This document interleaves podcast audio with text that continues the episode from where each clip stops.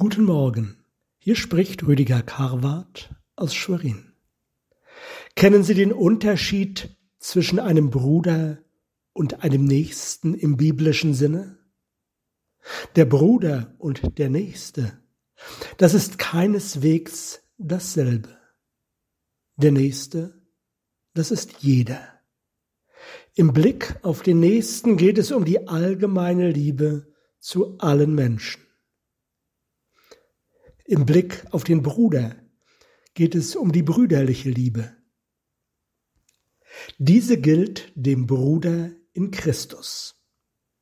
Ausgangspunkt des Bruderbegriffs im Neuen Testament sind die Worte, in denen Jesus der Bruder seiner Jünger und Nachfolger genannt wird.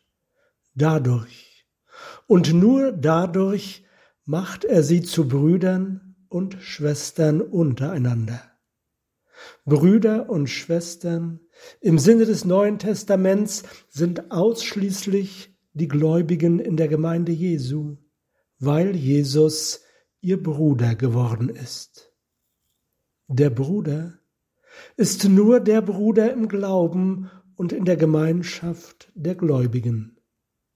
Bruder ist kein Attribut des Menschseins, sondern ein Titel in der Gemeinde Jesu Christi, dessen also, der sich nicht schämt, sie Brüder zu heißen.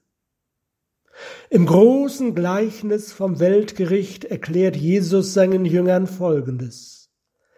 Jesus sprach zu seinen Jüngern, wenn aber der Menschensohn kommen wird in seiner Herrlichkeit und alle Engel mit ihm, dann wird er sich setzen auf den Thron seiner Herrlichkeit und alle Völker werden vor ihm versammelt werden. In diesem Gleichnis geht es nicht um das Gericht über die Gemeinde Jesu, sondern ausdrücklich um das Gericht über alle Völker, also über alle Nationen. Aus biblischer Sicht aber sind alle Völker ausnahmslos heidnische Völker. Hier in Matthäus 25 wird gerade nicht der Maßstab angesprochen, den der Richter des jüngsten Tags an seine Jünger, seine Gemeinde anlegt. Gemeint ist der Maßstab im Gericht über die Nichtchristen, die Heiden, die Nationen und ihre großen, kleinen und ganz kleinen Machthaber. Sie werden danach gerichtet, wie sie sich in ihren Nationen, und zwar augenfällig unterschiedlich, gegenüber den Brüdern Jesu, den Christen, insbesondere den leidenden Christen, verhalten haben.